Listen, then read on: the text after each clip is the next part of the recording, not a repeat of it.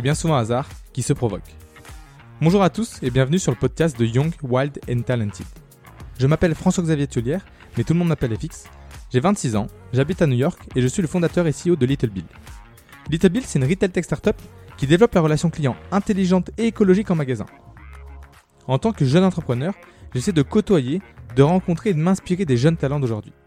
Que ce soit en France, aux US, en général des entrepreneurs, mais aussi des sportifs, des professionnels qui viennent du monde de la tech, de la finance, de l'immobilier ou du retail, j'ai eu la chance d'échanger avec nombreux de ces talents. Dans ce podcast, j'interroge donc mes invités qui ont moyenne moins d'une trentaine d'années sur leur jeune, récent et talentueux parcours. Des bancs de l'école à leur premier pas dans le monde du travail, on va en apprendre plus sur le chemin parcouru jusqu'à leur jeune réussite. Comment est-ce qu'ils en sont arrivés là? Qu'est-ce qui les motive Ou encore comment est-ce qu'ils imaginent le futur et leur futur? Je décide donc de partager mes échanges et j'espère qu'ils pourront, comme moi, en inspirer plus d'un.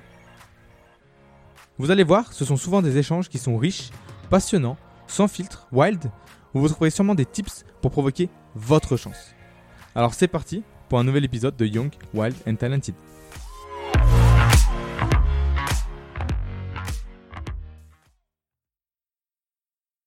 Alors bonjour à tous, aujourd'hui j'ai le plaisir de recevoir Anthony. Euh, alors Anthony, bon, on se connaît un petit peu parce qu'on a plus ou moins le même groupe d'amis, euh, on va dire étendu euh, sur New York.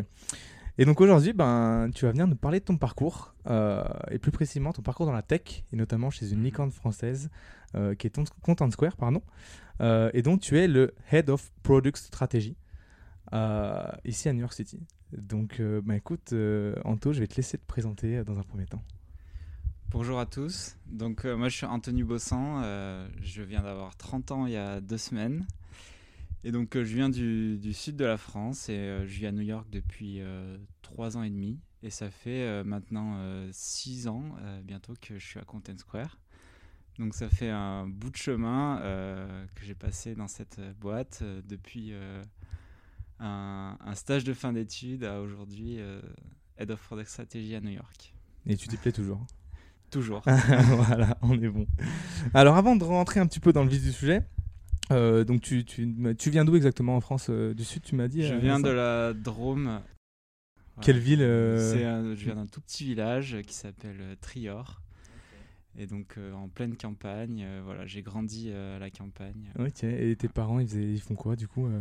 Mes parents sont agriculteurs. Euh, donc voilà, moi j'ai grandi euh, avec des parents qui élevaient des poules, euh, des grands-parents qui élevaient des chèvres. Et, euh, Et ça a dû te changer quand t'es venu à New York, quoi. Voilà, c'est ça, c'est un gros changement. euh, et c'est vrai que oui, j'ai passé ma jeunesse euh, vraiment euh, dans, dans la nature euh, jusqu'au Ouais. jour où j'ai commencé à étudier et je suis sorti de, de ma campagne. Et euh, donc du coup, t'as fait euh, collège, lycée euh, dans la Drôme, Voilà, c'est ça? C'est ça, à Euh, Romans-sur-Isère. Donc j'étais Ouais, euh, j'étais au collège, euh, c'était une ZEP, euh, c'était pas très Ouais. c'était pas un très bon Ok, donc bon public du coup, euh, Oui, collège, public, lycée. euh, c'est ça. Et euh, quel type d'é- d'élève t'étais à l'époque? Au collège, euh, j'étais plutôt euh, le bon élève, je, je dirais. J'étais, euh, j'essayais d'être le premier de la, de la classe en tout cas. Euh, je pense que je l'étais de temps en temps, euh, parfois non. Et euh, je crois que ça s'est dégradé un peu au lycée après. Et euh, du coup, au lycée, t'as fait euh, ES, S euh, J'étais en S. Ouais. Et euh, ouais, j'étais beaucoup moins de motivation au lycée. Je sais Ouais. pas ce qui m'est arrivé. La crise mais d'adolescence peut-être ou quelque chose Je comme pense ça. que c'est ça. je commençais à avoir internet à la maison. euh, puis euh, donc mes notes n'étaient pas très bonnes au, niveau- au niveau du lycée. Et, et donc du coup, après le lycée, euh, t'es parti en, en DUT, c'est ça, à Grenoble? C'est ça, c'est un peu par défaut Ouais. parce que comme je disais que j'avais pas des très bonnes notes et je savais pas du tout ce que je voulais faire. Euh, donc ouais, pour le contexte, euh, au lycée, euh, j'étais, je crois, l'avant-dernier de ma classe. D'accord. Euh, c'est important de dire l'avant-dernier parce que le dernier, il a pas eu son bac. Ok. Toi, tu l'as eu. Toi, tu l'as je eu. ok. Et, euh, et donc en fait, j'avais pas beaucoup d'options. Je savais que je voulais étudier parce que voulais pas m'arrêter là. Et de toute manière, je, je, je savais pas.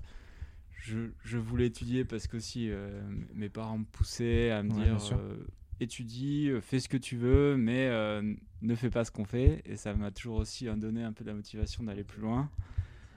Et, et donc voilà, je suis, allé étudier à Grenoble en DUT électronique. Et donc en fait, euh, j'ai fait ça un peu par défaut. C'est euh, exactement et ce que j'ai suivi ouais. euh, mon frère euh, qui avait fait la même chose. Donc le même DUT euh, Voilà. à Grenoble. Exactement. Et donc, euh, vu que mon frère avait fait ça, il m'a un peu montré le chemin et je me suis dit, bon, bah voilà, c'est l'option euh, facile. Ok. Mm. Euh, ouais, non, non, euh, top. Et donc du coup, euh, DUT, ensuite, alors donc du coup, tu pars à Grenoble et tu rejoins un peu ton frère, hein, du coup, c'est ça parce qu'il était toujours là-bas ou Ouais, Alors, quand je suis arrivé à Grenoble, mon frère a terminé ses études. Euh, il est devenu ingénieur. Donc, il a commencé à travailler et moi, je, je suis arrivé à Grenoble euh, cette année-là. Ok, donc du coup, tu arrives un peu tout seul à Grenoble. euh, voilà. Tu euh, te refais tes potes, tout ça, tout ça. Nouveau, nouvelle rencontre. Ouais, euh, je connais pas grand monde. euh, puis la ville, c'est quelque chose de nouveau pour moi. Ouais, ouais, je, me- je- je me doute. Et euh, donc du coup, DUT se passe, se passe bien, du coup, c'est ça Ça se passe Dans bien. l'ensemble, ouais. En fait, j'ai toujours pas non plus très grande motivation. Voilà, je fais de l'électronique. T'aimes peu- ça l'électronique quand J'aime même ça, Ok. voilà, électronique, chose. informatique. C'est quelque chose que j'aime bien, mais je suis pas pas très motivé. Je, je commence à vraiment euh, aimer faire la fête. Ouais. C'est plutôt ma motivation du moment euh, quand j'arrive à Grenoble. Euh, et donc, euh, la, la première vraie motivation que j'ai d'étudier, c'est à la fin de mon DUT où je vais faire mon premier stage. Et là, euh, là mon frère est sympa, il, il me prend dans sa boîte parce que, bah, en fait, moi j'avais zéro piston, euh, contrairement à tous mes collègues sûr. de promo. Et donc, Et, quelle boîte? euh, C'était Mattel, c'est ça Mattel, Ah, c'est ça. Et donc Très bien. c'est là où travaillait mon frère. Et donc il a été sympa de, de me prendre. Alors c'était une petite boîte. Et donc j'ai fait mon premier stage où j'ai fait du développement. Développement. Alors c'était un, il y avait une petite partie électronique et un peu de développement euh, informatique. Donc je direct. langage euh, C, etc. Ok, donc direct mis à, à coder un petit peu euh, dès Ouais. ton premier stage. et c'est quelque chose que tu as accroché du coup Bah oui oui ça m'a et puis ça m'a montré un peu euh, ce que c'était le monde du travail. Ouais, bien sûr. Parce que pour moi, euh, avant le monde du travail, enfin, j'avais- je bossais tous les étés euh, depuis que je suis jeune, euh, mais voilà, j'ai bossé en usine, dans les Faire les champs, vendanges et, ou. euh, et en fait, ça. euh, ça me motivait pas trop.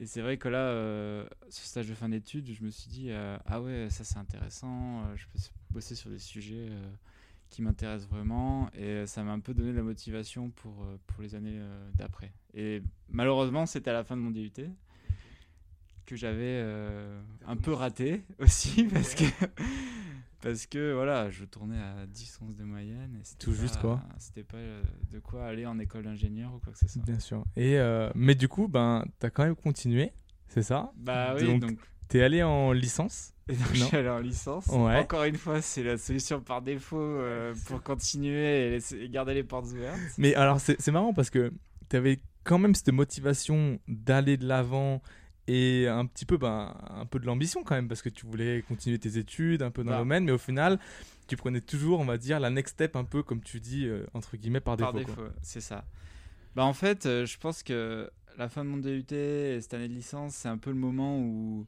j'ai pris les choses en main dans ma vie Avant, en fait, euh, j'étais vraiment le, un peu fainéant, euh, où je voulais euh, juste faire le minimum. Je savais que j'avais des capacités parce qu'on me l'avait répété tout- pendant toute ma scolarité. Euh, mes profs me disaient Ah oui, tu as des capacités, tu pourrais faire bien plus, mais tu fais le minimum. Ça, on me l'a répété plein de fois, jusqu'au jour où les profs n'y croyaient même plus que j'avais des capacités parce que j'étais tellement fainéant. Et donc, et donc moi, euh, j'y ai toujours cru parce qu'on me l'a répété. Bien je sûr. me suis dit, euh, bon, euh, je peux faire mieux que ça. Et, et vu que j'avais la motivation de l'expérience pro, là, je me suis dit, ok, euh, je, Là, on va y je aller, euh. Ok. Et, et donc, du coup, ouais, donc tu fais ton, ton année de licence, donc là, qui, qui, qui se passe mieux, du coup? Donc là, ça se passe mieux, je suis un peu plus motivé. Ouais. Bon, je travaille pas non plus euh, nu- nuit et jour, mais euh, j'ai fait le minimum. J'écoute en classe, chose que je faisais pas forcément avant. Et j'arrive à avoir euh, la licence avec mention, ce qui me permet de m'ouvrir quelques portes et donc de candidater à des écoles d'ingénieurs. Et donc, là, tu restes sur Grenoble, école d'ingé, Polytech, c'est ça? C'est ça. Alors, c'est pas l'école d'ingé la, la, plus fancy, mais au moins, c'était une école d'ingénieur et ça, ça, me permettait de m'ouvrir pas mal de, portes. De mettre en avant aussi. C'est ça. Et, et puis, à ce moment-là, en fait, j'avais pas énormément d'ambition et j'ai même pas, en fait, essayé de candidater ailleurs je réfléchissais à aller à l'ENSIMAC qui était à Grenoble aussi, qui, est, un, peu plus côté, mais en fait, euh, chaque fois, je me disais euh, oui, je suis pas assez bon, euh, bon, je vais à Polytech. Et puis, c'était l'école qui avait fait mon frère aussi. Donc... Ok, donc on, tu suis encore même parcours que le frérot, quoi. C'est ça. Et autre point de motivation, c'était que cette école proposait l'alternance. Ouais. Et moi, c'était après, j'ai eu vraiment de la chance et je tiens à, remercier euh, le gouvernement pour euh, nous offrir euh, des bourses. Mais moi, j'ai toujours eu la bourse au maximum avec les APL, donc j'arrivais à vivre ça te permet de vivre et payer mon loyer pendant ces trois premières années d'études. Mais je voulais un peu plus. Parce que c'est vrai que je vivais avec peut-être 650 euros par mois bon, c'est bien, je payais mon loyer de 300 euros, etc.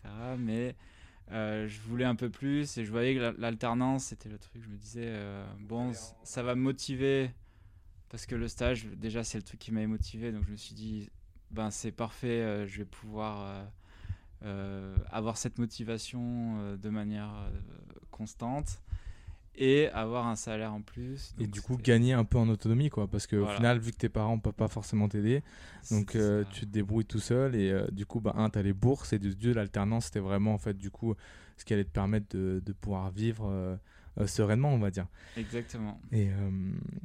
Ok, non, non, top. Et donc, du coup, alternance au Orange Lab, c'est ça, ça Chez Orange, du coup.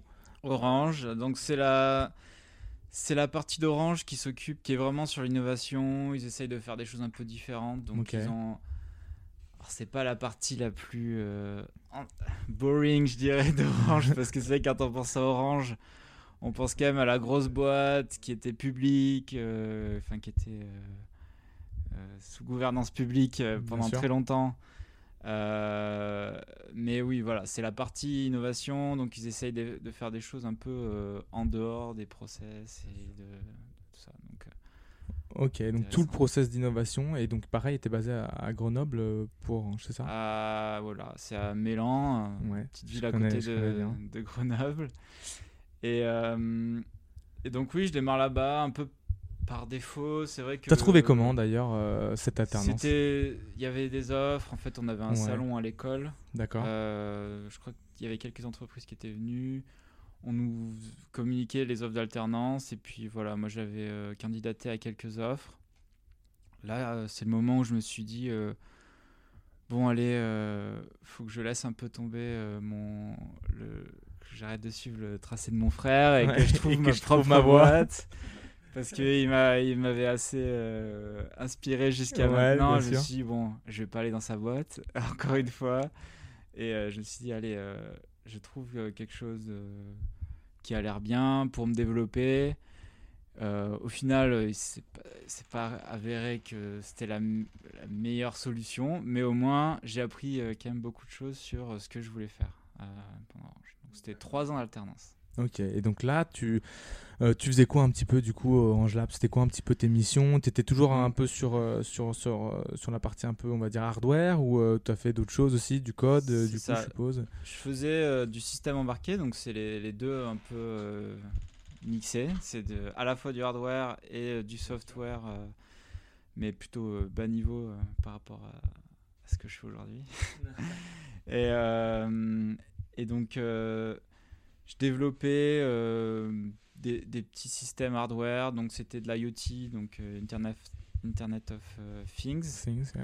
On développait des, des, objets connectés, des choses comme ça. Donc moi je faisais la partie hardware, je développais aussi du code, il y avait un peu de web, etc. Donc ouais, tu étais dans une team déjà, vous étiez combien à peu près? En fait j'étais un peu, un peu tout seul. j'étais un peu tout seul où en fait ils avaient toujours un, alternant qui faisait des protos, qui faisait des choses comme ça.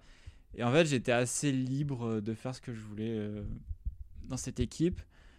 mais un peu trop libre à la fois parce que il y a des moments où j'avais pas quoi faire pas grand chose à faire ok ok je vois bien. Euh, et donc du coup ton alternance euh, et ben du coup c'est trois ans c'est ça que tu as fait à c'est trois ans se passe j'ai l'impression se passe bien c'est ça? Oui donc là en fait je remonte la pente des notes ouais. j'étais très bon collège j'ai eu le creux lycée DUT et là je reviens au top de ma promo euh, je tourne à euh, peut-être 15 de moyenne. Ah ouais, ok. Ça, devient un peu mieux. et donc après, euh, après ces trois ans en Polytech, tu pars du coup à Télécom Paris Alors je fais un, un Master Sp ou Master Sp ouais. Entre ESSEC et Télécom. Donc c'était un partenariat, c'est ça, qu'il y a entre l'ESSEC et, et, et, Télécom? C'est la moitié des cours à l'ESSEC, la moitié des cours à Télécom. D'accord, et donc sur un an ou deux ans? Un an. Un an. Donc moitié euh, ingénierie et moitié du mm. coup accès euh, plus euh, business du coup. C'est ça. Mais alors peut-être que je vais revenir un peu sur les, motivations. Ouais, c'est exactement ce que j'allais te demander. Parce que c'est vrai que ça peut paraître un peu bizarre après mon, mon parcours où tu vois, je voulais travailler, donc je fais de l'alternance, et après je décide de faire plus d'études, ça peut paraître un peu bizarre. Donc en fait, c'est vrai que pendant ces trois ans chez Orange, je me suis rendu compte de, euh, de ce qu'était déjà une, une, grosse boîte, de ce qu'était euh, l'influence du nom de l'école sur euh, l'organisation d'une grosse boîte. Et en fait, c'est vrai que je voyais tous les gens qui avaient des postes managériaux chez Orange, c'était des X Télécom, des gens qui avaient des grands noms, Central Paris sur leur CV. Donc ça, ça t'a motivé du coup à... Je me suis dit, euh, bon, euh, je veux pas être euh, laissé derrière toute ma carrière juste parce que j'ai Polytech Grenoble sur mon CV. Et aussi, pendant mon cursus à, à, Polytech Grenoble, tous les cours qui étaient autour du business, on en avait un, pas beaucoup, mais on en avait un peu, ça m'avait vraiment motivé. Je me suis dit, alors j'adore l'ingénierie, mais j'aimerais découvrir un peu plus côté, le côté business et en fait, j'aimerais avoir euh, les deux côtés parce que j'aime bien, euh, je, veux pas laisser tomber l'ingénierie, mais j'ai quand même envie de, de, creuser euh, vraiment le côté. D'aller voir un petit peu le côté business, de, de, de, de l'entreprise. C'est ça. Donc, c'est avec ces deux motivations que je me suis dit bon, allez, c'est parti, je vais faire une école de commerce. Alors, à savoir qu'à ce moment-là, moi, je sais même pas ce que c'est que les secs. même pas. Alors, comment tu trouves justement euh, Bah, en euh, fait, euh, tu sais que je fais un. Je pars de très loin à ce moment-là. Je me dis, bon, je, voulais faire au début l'IAE de Grenoble. Donc, c'est juste, voilà, la voilà, Rester, dans, rester un peu dans la zone de confort, on va dire. Voilà, c'est ça. Et puis, puis après, je me dis, bon, en fait, ça va ça va m'ouvrir des opportunités d'avoir la double compétence. Euh, il y avait quelques personnes qui l'avaient fait dans, dans, mon école à Polytech Grenoble. Mais je me suis dit, ça va pas m'ouvrir les portes euh, de voilà, j'ai un grand nom sur mon CV, etc. Même si euh, maintenant je pense que c'est stupide d'avoir d'avoir un grand nom sur son CV, etc. Mais à ce moment-là, je pensais vraiment que c'était la chose importante à avoir. Et euh, c'était ma motivation. Donc j'ai cherché et bah, c'est vrai que moi je connaissais que HEC. Et puis c'est parce que c'est. Je sais pas, c'est qu'on voit que je vais à la télé ou quoi. Mais. Donc voilà, donc je cherche un peu et je me dis. Euh, je me dis, ben non, mais je vais jamais y arriver. Euh, je me dis, quand en fait, je regarde sur des forums. C'est que je me rappelle à cette époque-là, je regardais sur le forum hardware.com. Je crois que c'était un, forum euh, où il y avait qui était assez connu à l'époque. Alors je sais pas si c'est encore un truc qui existe. où tu avais euh, toutes les discussions. Euh, c'est un peu l'équivalent du Reddit d'aujourd'hui. Et voilà, où les gens posaient des questions sur les études, sur peu importe n'importe quoi. Et à la base, c'était un forum de hardware, mais qui, qui, a, dérivé un petit peu en, en, tout et n'importe quoi. Et, et c'est vrai que les gens parlaient des masters spécialisés, etc. Et puis quand je voyais les, les backgrounds, je me disais non, mais c'est pas possible. Et puis c'est vrai que c'était un moment où j'avais j'avais l'ambition, mais j'avais pas la confiance. La confiance encore, ouais. Et donc euh, Et donc au final, en en parlant avec quelques collègues et puis puis quelques petits points qui, qui, me disaient en fait, faut que j'ai confiance en moi. quelques, tu vois, Au, au, travail, quelques collègues qui disaient euh, mais si euh, tu es très compétent euh, tu devrais le faire et puis quelques quelques profs aussi peut-être ou quelques enseignants non? Les profs pas forcément ouais. les profs ils croyaient en moi quand j'étais au collège mais après plus trop. C'est marrant parce que au final j'ai l'impression que c'est vraiment le côté professionnel qui t'a mis un peu un déclic et sur lequel en fait j'ai l'impression que dans toutes tes expériences tu t'épanouissais vraiment bien tu avais une bonne entente aussi avec tes collègues vu que bah, tu, tu, tu, parles un peu avec eux et du coup qui t'ont un peu poussé aussi à aller, à aller de l'avant. C'est que l'école, euh, moi j'étais très discret et euh, malgré le fait que j'ai eu plus de motivation et que euh, je me retrouve avec des bonnes notes, j'étais pas, j'étais pas l'élève qui était forcément aimé par les profs parce que j'étais dans mon coin, je faisais mon Tranquille, truc. J'essayais d'avoir les meilleures notes en, en faisant le minimum et voilà. Moi je suis vu, moi je suis vu, mieux c'est quoi. exactement, exactement. Et, euh, et donc là, tu postules du coup. Euh, alors comment tu postules comme ça J'en euh parle un peu. Je me rappelle, j'avais un collègue de bureau. J'ai eu un seul collègue de bureau parce que c'est qu'à Orange, les bureaux ils sont énormes et j'étais dans un bureau de 3 C'était des, enfin, des bureaux sont énormes. Open space un peu ou... Non, non, des bureaux fermés. D'accord. C'était pour trois personnes et c'est que sur mes trois ans, euh, je crois que j'ai fait deux ans tout seul et pendant un petit moment, j'ai eu un, collègue de bureau qui lui euh, était ingénieur, il avait fait les mines et donc euh, Pareil, il connaissait un peu, il connaissait un peu les grandes écoles, etc. Alors que moi je connaissais pas et donc c'est que lui il m'a parlé un peu des, des, des écoles de commerce. Et c'est comme ça que j'ai connu les SEC, plus le, sur les forums où j'ai vu, etc., les différents masters. Et donc là, j'ai commencé à me documenter et j'ai regardé tous ces cursus. Donc je voulais, euh, en découvrant ça, je me suis dit euh, ben, que j'allais étudier quelque chose autour, euh, qui restait autour de la tech, mais business. Donc, c'était Donc là, déjà, tu avais déjà un petit peu, pareil, tu savais un peu où tu voulais aller, rester dans le domaine un peu de la tech. Voilà. Et, et, et, en apprendre davantage, que ce soit sur le plan aussi bien technique que business, du coup. C'est ça. Donc c'était tous les masters autour du management de l'innovation, euh, management de la technologie. Et je me suis dit, euh, voilà, ça c'est le truc qui m'intéresse. Moi j'aime bien euh, réfléchir à innover, innover réfléchir à des idées nouvelles. C'était vraiment le truc qui me passionnait et que j'avais pu toucher du doigt à Orange parce qu'en fait j'avais un peu carte blanche sur certains trucs. Et c'est une petite anecdote que j'ai oublié de dire un des produits que j'ai développé euh, à Orange s'est retrouvé euh, être présenté par euh, le CEO durant une keynote. Ah ouais C'était en quelle année ça du coup? Pareil, t'étais toujours à Orange ou c'était un peu après? ouais, ouais. Donc t'étais encore à Orange J'étais encore, en fait, ils l'ont présenté, ils l'ont sorti au moment où je finissais mon alternance. Et malgré ça, alors en fait, je voulais pas y rester, hein, mais, mais ils auraient quand même pu me proposer une offre. Ils m'ont même pas proposé d'offre. Et donc ils ont, et tu savais même pas qu'il allait être proposé quoi, le, produit. Non, non, en fait, le produit est sorti et puis c'était plus du tout entre mes mains parce qu'en fait, moi j'avais construit le premier proto, etc. Et puis après, il y avait un product manager qui gérait le truc. D'accord. Et euh, mais il y avait quand même pas mal de mes idées dedans. Et euh, au final, voilà, ça a été présenté euh, voilà, par le CEO à une keynote. Et puis, euh, c'est vrai que je, je, me suis rendu compte euh, parce que c'était mes collègues euh, qui. J'avais quelques collègues qui me donnaient des news de, de ce, qui, voilà, de, de, ce que j'avais fait. Et, et, je crois que ça a été présenté une fois que j'avais terminé mon alternance. Ça, ça, a un peu boosté la confiance, là, du coup, non? Quand tu vois ah ton produit qui, qui arrive pour la keynote avec ton CEO, non, tu dis ah, Pas mal, j'ai fait du bon taf finalement. Hein. J'étais un peu tout seul, mais j'ai fait du bon taf. Euh, ok, top. Euh, et donc là, euh, tu arrives du coup à, Télécom Paris. Donc, donc tu as été pris sur dossier, c'est ça Donc voilà, ce double diplôme Télécom et SEC. Donc en fait, je candidate à trois Grenoble École de Management. EM Lyon et ESSEC. Une fois que je commence à connaître un peu tout, alors que je ne connaissais pas, mais donc je, postule à ceux qui, euh, qui ont un master un peu orienté innovation, etc.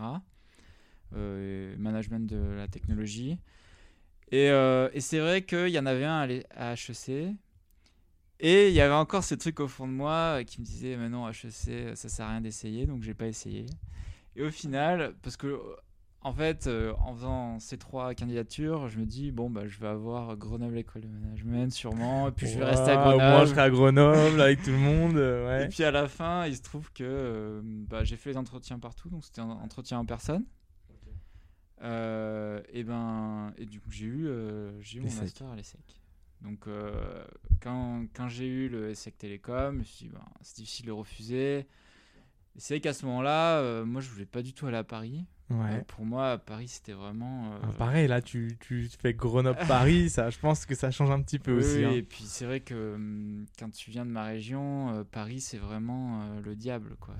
Ouais, ok. Ah oui, t'as pas. Les gens ils sont là. ah Euh, ouais, je comprends aussi un petit peu, euh, euh, Même moi qui viens de Lyon, c'est vrai que on a même Lyon, hein, pourtant, on a une, appréhension un petit peu sur, sur la ville de Paris, je sais pas pourquoi, mais. Ah oui, c'est vrai. Ouais, je sais, je sais pas. Puis quand j'ai dit à mes, mes copains, à ma famille que j'allais à Paris, c'était ah oui, t'es sûr euh, C'était vraiment le, le grand pas quoi. Le grand, le grand Ouais. saut, ouais. Et donc, du coup, tu arrives à Paris, euh, donc, du coup, en, en 2014, c'est ça? Euh, 2014, oui, c'est Ouais. ça. Ok.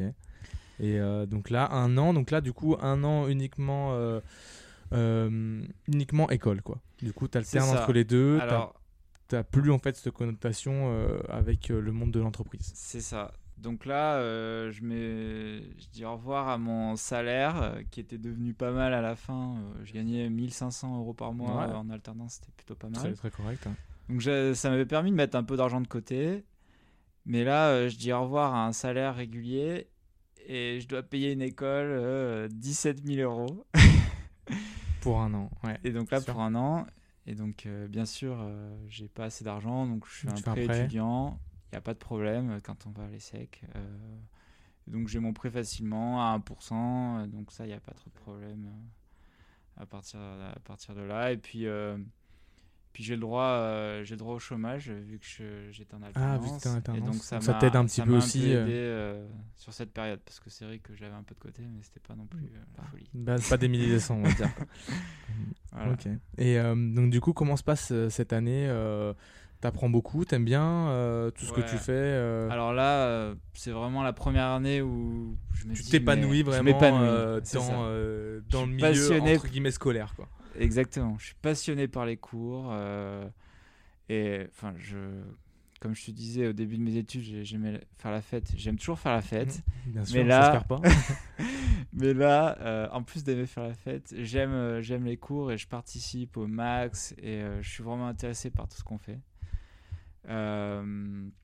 C'est vraiment une révélation pour moi, quoi. Parce que c'est vrai que ouais, c'était un peu un risque. Je me disais, c'est que j'avais fait euh, euh, peut-être 10 heures de cours de marketing à Polytech Grenoble, et puis c'était peut-être pas les meilleurs cours euh, qu'on pouvait avoir, mais puis euh, j'avais bien aimé, mais je me disais, mais qu'est-ce que ça va être, quoi, faire un an de ça? Et puis au final, euh, ça s'est euh, trouvé que c'était c'était passionnant pour moi, quoi. J'ai vraiment, ouais. vraiment accroché. Ok. Et euh, ok, non. euh, donc, ah, enfin, pour résumer un peu ton, ton parcours euh, entre guillemets universitaire, assez atypique au final, parce que tu pars. euh, bon, je veux pas dénigrer les DUT qui sont qui sont très bien, hein, mais euh, on va dire on va dire un peu plus bas euh, au niveau de l'échelle et tu remontes vraiment euh, Ah tout bah, en haut, quoi. Étape par étape. Étape par étape. quoi. Donc euh, c'est ça qui, que je trouve assez. euh, de- de- du bac où j'avais euh, 10 de moyenne en terminale à l'ESSEC. C'est vrai que c'était un long chemin. Ouais, bien sûr. J'ai trouvé mon chemin. Mais step by step, tu es allé et tu as trouvé ta voie, je pense, euh, justement, avec tout ce parcours-là. Ouais. Ok, non, non, top. Et donc là, tu finis ben, enfin, euh, du coup, ton long parcours euh, universitaire et tu arrives de nouveau, on va dire, euh, dans le monde du travail. Et donc là, Content Square, du coup. Alors, comment tu rentres dans la boîte Est-ce que c'est ce que tu voulais faire? C'était un peu l'opportunité ou encore une fois peut-être par défaut pas, ou, pas du tout. Alors, c'est pas du tout ce que je voulais faire. C'est ça qui est intéressant, c'est que la vie est pleine d'opportunités et pleine de hasards, et c'est ça que j'adore. Et, euh, et c'est vrai que moi, euh, je, laisse vraiment beaucoup de place à, à, euh, au hasard en fait dans ma vie. Je, j'aime pas décider à l'avance et enfin c'est important de, de, le comprendre dans ce parcours parce que c'est vrai que c'est pas un parcours euh, traditionnel et c'est parce que euh, moi je me dis jamais euh, bah je vais faire ça tu vois un petit peu ce qui arrive un an, et, quoi. et c'est vraiment par rapport à ce qui arrive que et tu saisis les opportunités qui viennent à toi quoi. exactement et donc c'est vrai que pendant cette année moi, je vois tous mes collègues de promo, tout le monde était là. Ah ben moi, je veux aller dans le conseil, je veux rentrer chez, euh, chez Bain, chez, euh, chez EY, Deloitte. Il y en avait d'autres qui voulaient euh, rentrer dans des grosses boîtes, faire product manager. Enfin, et puis tout le monde avait son plan, et puis moi j'étais là. Bah, je sais on, pas. Verra, on, verra, ce qui arrive. on verra ce qui arrive. ce que je sais, c'est que je veux pas retourner dans une grosse boîte. Parce que j'ai vu ce, ben, cette, ce, côté très hiérarchique euh, que j'ai détesté à Orange et où je voyais que en fait euh, il y avait euh, huit niveaux au-dessus de moi. Et malgré le fait que tu vois j'ai fait un, produit, un, produit intéressant bah en fait tu te retrouves noyé dans le truc. Et puis le, ton produit ben, il va être repris. Et puis il y a on, on retrouve plus, euh, même plus qui a fait euh, ce produit euh, à la base. Donc, tu avais, en fait, au final, j'ai l'impression que tu avais un petit peu cette, cette mentalité entrepreneur, au final. J'ai l'impression. Bah, c'est ça. En Assez autonome dès le début et c'est d'innover. Très autonome. C'est vraiment le, ce qu'on m'a toujours dit à tous mes jobs, c'est que j'étais très autonome.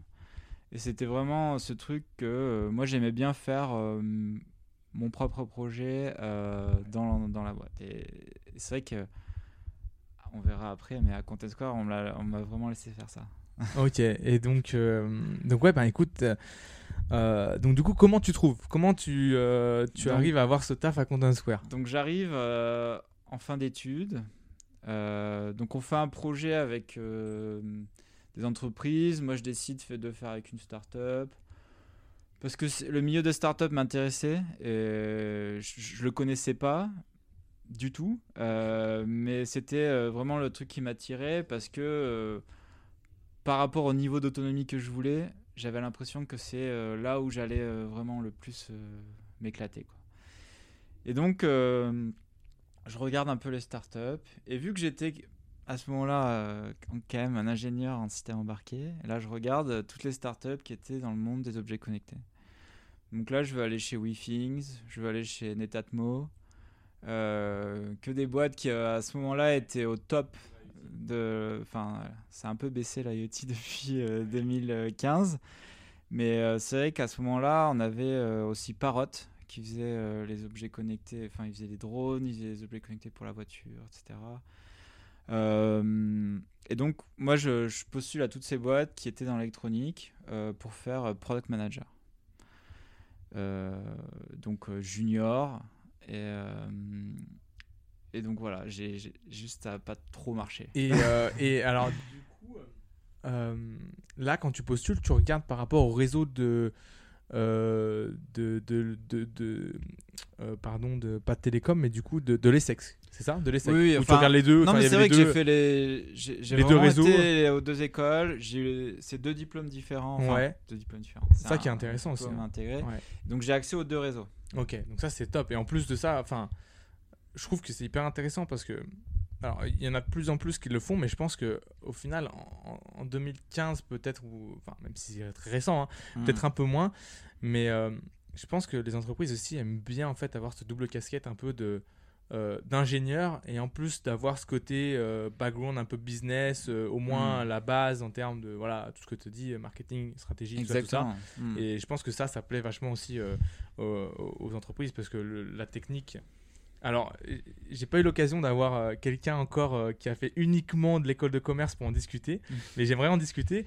Mais voilà, peut-être que la technique, je pense que c'est plus dur à approfondir et donc, c'est peut-être plus intéressant, on va dire, euh, d'avoir un background technique et, d'aller sur le commerce que le contraire. Après, Exactement. Après, euh, j'ai des, j'ai des exemples inverses. Oui, moi aussi.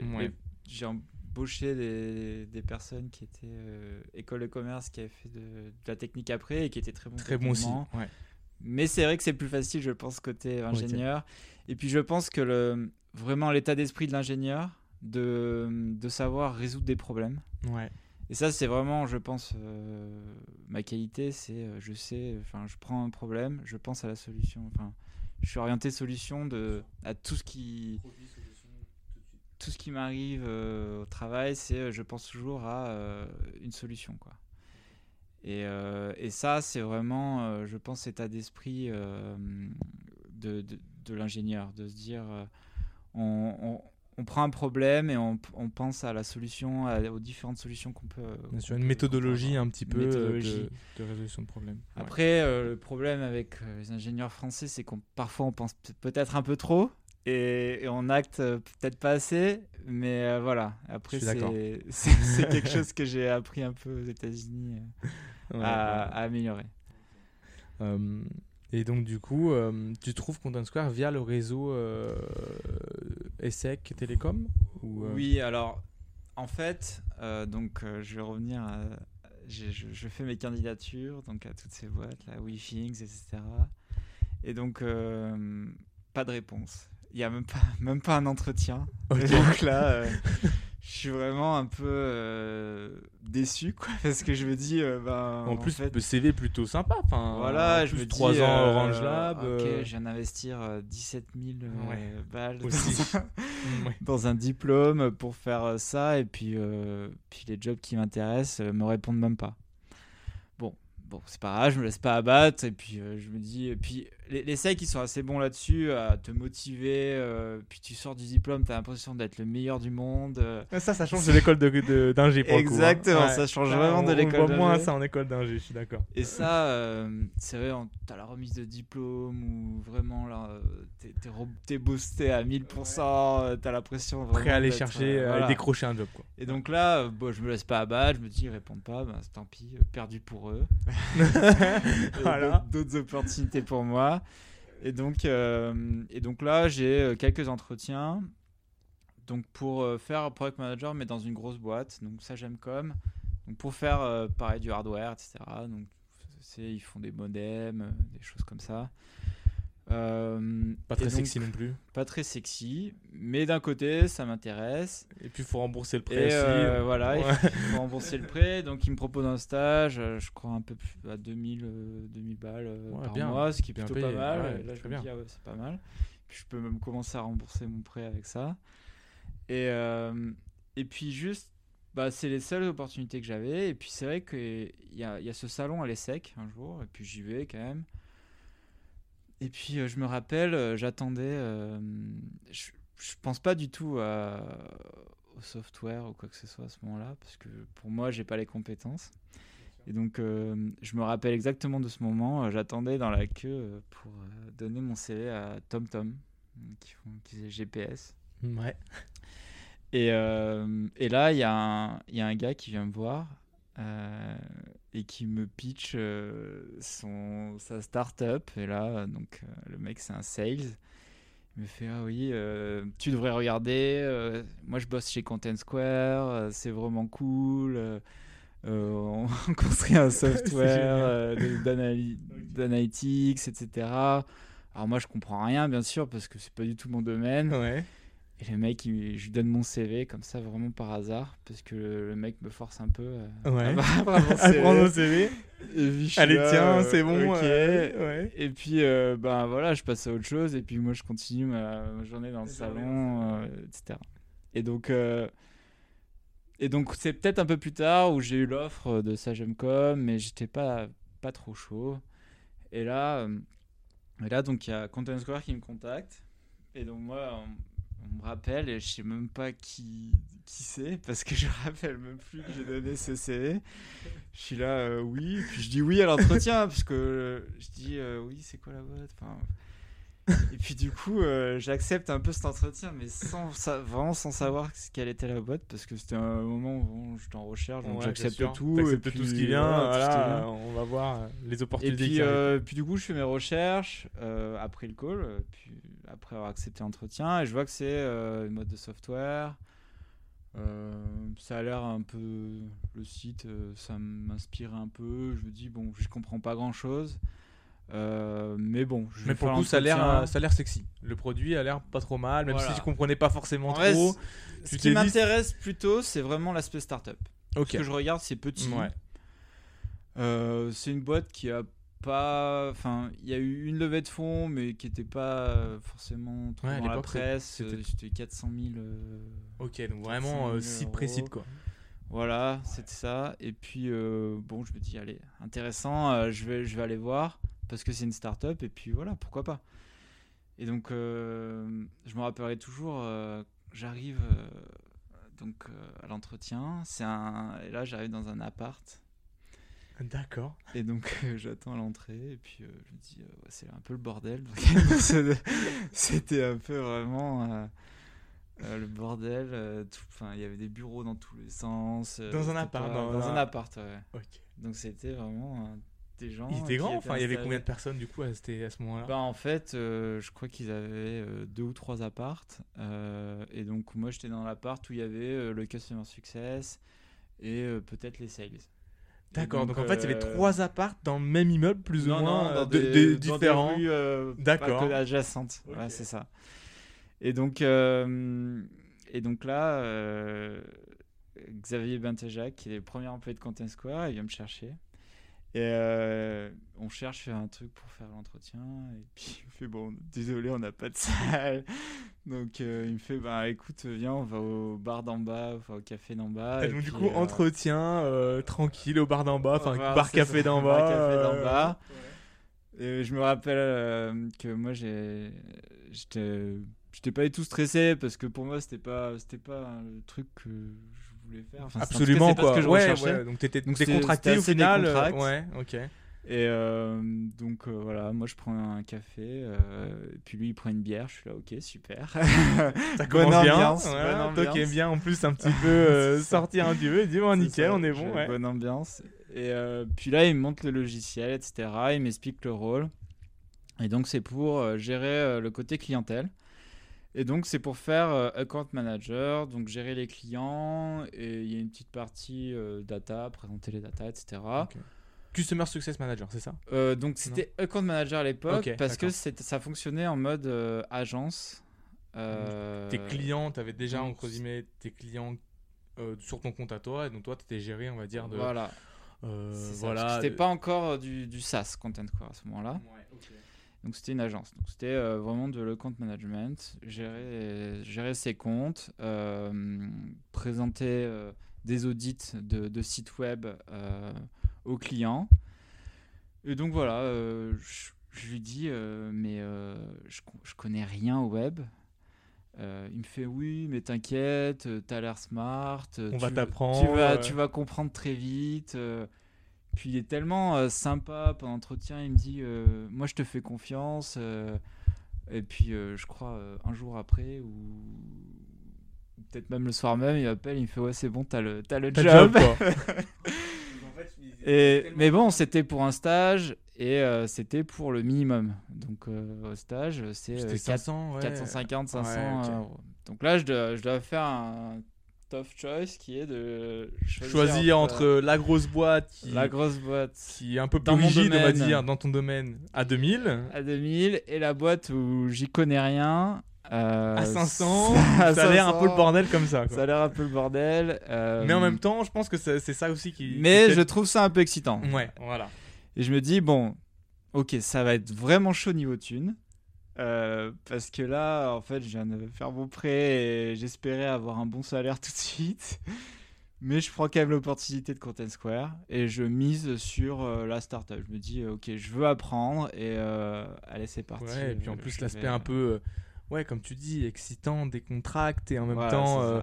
et en même temps, ben, là, de ce que tu me racontes, enfin. Un entretien un peu surréaliste quoi déjà et euh, franchement moi personnellement j'ai jamais vu comme ça et un peu ouais. le mec qui qui te donne un peu la confiance en toi en disant écoute t'inquiète t'es smart viens et euh, de toute façon tu Mm. fais un stage et voilà après, Voilà, de façon- après quoi a- Mais c'est vrai que faut remettre dans le contexte que c'est un stage. Je sais Ouais. pas, il m'embauche pas pour un CDI et c'est un stage où on va me payer euh, 500, euh, 500 balles. Et puis lui, il me dit, ben, Ouais, personne qui vient de toi- l'ESSEC à toi 500 tu viens de l'ESSEC, euh, franchement, bien, euh, on n'a pas beaucoup de gens qui viennent des grandes écoles. Donc il y avait, euh, ils, étaient au salon parce que notre CEO euh, et fondateur, euh, Jonathan Cherki, euh, venait de l'ESSEC. Donc il avait un, un passe droit pour les salons à l'ESSEC. Et, euh, et c'est vrai qu'il y avait quelques personnes qui venaient de grandes écoles, mais c'était pas encore, euh, c'était pas encore la, la start-up qui ramène tous les gros talents de Paris quoi, ou, de, ou de France quoi. C'est ça. Et donc là, euh, du coup, comment se passe du coup tes, tes, euh, ben, c'est un stage de 6 mois du coup, je suppose? C'était six Un stage de 6 mois. Ouais. Exactement. Donc euh, je commence en mai 2015. et donc là, je, je, gère mes premiers clients. et en fait, très vite, donc on travaille avec des data analystes et moi je gère le, vraiment le côté client. Je touche pas trop à la data je fais des présentations euh, PowerPoint, etc. avec de la data, mais c'est pas moi qui vais aller euh, faire les requêtes, euh, aller chercher la data, parce que je rappelle quand même à ce moment-là, Content Square c'est une agence, et donc il y a une idée de produit derrière, mais c'est à ce moment-là c'est un produit en interne, et donc c'est pas encore construit. il y a de la donnée, mais elle n'est pas, elle est pas mise en forme, donc il y a un gros effort de data analyse à faire derrière. Et donc c'est géré euh, par une équipe de data analyst qui est toute nouvelle. En fait, elle est créée au moment où j'arrive quasiment. Et puis il y a ceux qui s'y connaissaient bien en data. C'est un peu ceux qui, ceux qui, savaient faire, ils faisaient. Et puis ils arrangeaient un peu les équipes en fonction de qui faisait. Enfin, c'était très libre. Et ça, j'ai vraiment trouvé ça cool. Euh, parce que moi, euh, au bout de trois mois, je me dis, ben, en fait, c'est cool ce que je fais là. Je parle aux clients, etc. Je fais des présentations. Mais les gars, euh, je pense que je pourrais faire euh, bien ou mieux. Bien mieux. Enfin, je veux pas critiquer la data analyst de l'époque, mais je, peux, je pourrais faire des trucs bien, en tout cas en data analyst. Et euh, laissez-moi faire, et puis je, je, vais essayer. Et je vais vous prouver si ça marche pas, et puis et en bah, plus, autre chose. Une bonne flexibilité de la part de l'entreprise, en plus. voilà. donc, parfait. Quoi. donc là, ils me disent, bah, pas de problème. après, ça marchait bien côté client, donc le, la boss que j'avais euh, côté client n'était pas trop contente de me voir partir, euh, mais voilà, et donc on trouve un accord où je travaille un peu entre les deux et où en fait je gère mes clients de A à Z. Donc en fait, euh, je, garde la partie client, mais je fais toute l'analyse moi-même.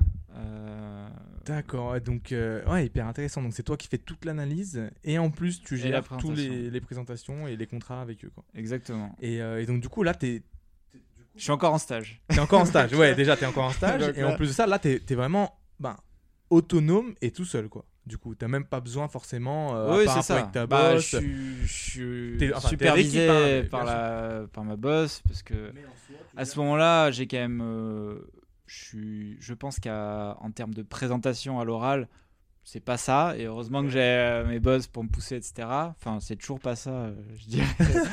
Mais je pense que je me suis vraiment amélioré. Euh, depuis. Euh, mais oui, oui, donc je suis encore encadré euh, pour la partie client. Enfin, je vais pas face au client présenter des trucs tout seul, bien sûr. Et puis c'est des gros clients. Enfin, je veux dire, c'est des, on gère des gros comptes. Vous avez qui là déjà comme client? Si tu te souviens. bah, moi, je gérais Michelin. Ah oui. J'ai, travaillé sur d'autres comptes. Enfin, je, je me rappelle pas euh, exactement dans, le détail, mais il y avait du AXA, des comptes comme ça. Enfin, c'était gros client. Gros ouais, oui, c'est en fait, Contescore, ça a toujours été du gros compte et depuis le début, euh, c'était euh, quand même des, voilà, c'est la cible depuis le début. Et donc là. Et alors, juste, j'ai oublié de te demander, t'étais l'employé numéro combien? T'étais arrivé à boîte. J'étais en fait, euh, si vraiment on compte euh, en employés, en comptant ceux qui sont partis, c'était 44. Donc t'es arrivé, ouais, l'employé entre guillemets 44. Mais je pense qu'on était 40, enfin 38, 40 quand je suis arrivé, parce qu'il y en a qui étaient partis déjà. Et, euh, et là aujourd'hui vous êtes combien Rappelle-moi? Et donc là aujourd'hui on est 800. Ouais, voilà. 800. Et, c'est vrai que de, de ce moment-là où je suis arrivé, il reste peut-être 10 personnes. Ouais. ouais. Ah ouais, d'accord. Ouais, parce que oui, bien sûr, forcément, il y, en a qui partent, euh, ok, on, on, va revenir de façon plus. Et donc alors, euh, donc là, du coup, tu arrives en autonomie tout seul là sur ton, euh, sur ton, sur ton, nouveau, on va dire, un nouveau travail quoi, entre mm. data et tout. Et donc après, c'est quoi la next step Du coup, euh, là, tu es autonome. Et, euh, et c'est quoi qui vient après du coup? Donc là, j'apprends la data analyse. euh, Enfin, Ah, tu l'apprends parce que tu connaissais donc, pas, euh, ouais. je, je connaissais rien. J'apprends SQL euh, tout seul, un Ouais. peu. Euh, Il y a quelques personnes qui, qui connaissent un peu, mais je veux dire, il y a pas, c'est pas le moment. où On a, on n'a pas d'expert data, donc c'est un peu chacun euh, se débrouille comme il peut. euh, euh, on apprend tous un peu en même temps, et, euh, et donc euh, voilà, je me forme euh, en autonomie, euh, plus ou moins. Et donc, euh, à la fin de mon stage, euh, là, c'est la décision de se dire, bah voilà, qu'est-ce que je fais? Donc là, on me propose de rester côté client, on me propose d'aller côté data. Donc, on me dit, tu choisis. Et, et là, je me dis, ben, quand même, le côté data, le C'est ce côté que tu tech, préférais un peu, ça m'intéresse plus. C'est vrai que la partie client, etc., je trouve c'est moins c'était moins challengeant pour moi parce que euh, je me suis dit avec la partie data je vais mieux pouvoir faire valoir mon côté tech et business Bien sûr. sachant qu'on Peut-être part- une meilleure opportunité aussi d'évolution dans le sens où tu pouvais mettre en ça. application tes deux bagages, euh, on va dire, bah, tech et business. même si du coup sur la partie tech ça n'avait rien à voir avec ce que j'avais appris mais en fait je pense vraiment que quand on a une, une formation d'ingénieur en fait on peut faire n'importe quel boulot. Ouais, je. J'étais formé à l'électronique et à l'inf- à l'informatique bas niveau. Et derrière, moi, apprendre euh, ce que c'était une base de données, du SQL et du Python, en fait, ça a été très facile. Ouais, la méthodologie un peu euh, est là Voilà, et du coup en fait tu l'appliques et c'est une, c'est façon de réfléchir quoi. Voilà, exactement. Et donc ça, euh, en fait, je, je le pensais pas au début hein, que ça, a été, ça allait être aussi facile, mais ça, ça passe tout seul, j'apprends tout seul, et puis il se trouve que j'étais plutôt bon. Euh, donc euh, tout le monde me dit, bah ouais, euh, ça passe vraiment bien côté data, donc tu devrais venir dans l'équipe data. Et, Les deux les et deux du coup, à la départements. fin, à la fin de, de, de mon stage, on me dit, on me fait miroir- miroiter que si je reste côté data, très vite je pourrais évoluer. Et en plus du fait que euh, je trouvais le côté technique plus intéressant, je me dis ok, euh, je pars côté data. Et, euh, et donc là, euh, je suis data analyst pour euh, pendant euh, à peine euh, en fait 5 mois en CDI. Et, euh, et euh, je passe euh, manager. manager de euh, des data analysts. Ouais, en fait, il y avait déjà un, un manager au-dessus. Et là, on crée des sous-équipes euh, parce que, en fait, ça que là, avec la croissance, la ça croissance, croît ouais. assez vite. Donc là je suppose une autre levée en plus qui a dû qui a dû se faire à ce Non, non, il y a pas. En fait, ce moment-là, on n'est pas encore euh, dans, dans les levées de fonds parce que on fait la transition produit. Donc, en fait, on commence à construire un produit et on essaye. euh, je dis on essaye parce qu'au début, ça n'a pas été ça, mais on essaye de le vendre à nos clients. Et donc là, on a un produit euh, qui qui marche pas très bien, plein de bugs, etc. Enfin, ce qui Normal, est normal hein. parce que Mhm. c'est le début et il n'a pas été construit pour des clients à la base. En fait, c'était un truc- une utilisation interne, donc il est compliqué. Il y a plein de, de choses que les clients comprennent pas. Que en fait, nous on l'utilise en interne, les data analysts, euh, on avait des tricks, etc. Mais une fois qu'on le donne aux clients, ils n'ont pas ces tricks. Et donc, euh, et donc voilà, on a, on a, ce, produit qui est, un peu compliqué pour nos clients, etc. Et donc là, euh, c'est pour ça que les, data analysts, en fait, l'équipe elle grossit énormément parce qu'en fait, on fait énormément de services pour nos clients. On va les, accompagner en fait sur euh, énormément d'aspects et euh, pour que euh, eux ils puissent voir la valeur en fait dans Content Square et qu'ils puissent avoir leur retour sur investissement malgré le fait qu'ils euh, puissent pas bien utiliser l'outil. Donc en fait, on compense un peu euh, cette équipe data, elle compense le euh, produit qui le arrive par la suite. Voilà. fait. Ok. Et, euh, et donc là, euh, tu passes à gérer une équipe de combien de personnes à ce moment-là? Bah, je commence avec euh, un stagiaire, Ouais. après euh, un premier CDI. Et là, je me dis, mais, euh, mais c'est Pas mal. C'est pas mal, quoi. et, puis, euh, et puis surtout, enfin, je, je recrute des profils euh, vraiment pas mal, parce que là, la boîte commence à être un peu plus connue. Donc moi, j'ai eu un timing assez incroyable où je suis arrivé, euh, j'étais pas, pas connu euh, du tout. Et au final, un an après. et c'est vrai, oui, voilà, un an après, là, ça commence à être connu. Et, et enfin, le premier CD que je recrute, euh, qui était quelqu'un de très, talent, très talentueux, euh, Nousser, qui a fait HEC. Et là, je me dis, ah ouais, bah, c'est cool. J'ai un, j'ai un poste où. Voilà, un mec qui semble smart qui arrive. ouais. Ok, et donc, euh, donc voilà, ça grossit jusqu'à combien euh, là en tant que manager Ça grossit jusqu'à euh, combien d'employés là À un moment. Avant que tu évolues, ouais. Ah, au moment où j'évolue Enfin, oui, ou enfin, un moment comme tu. Je sais pas.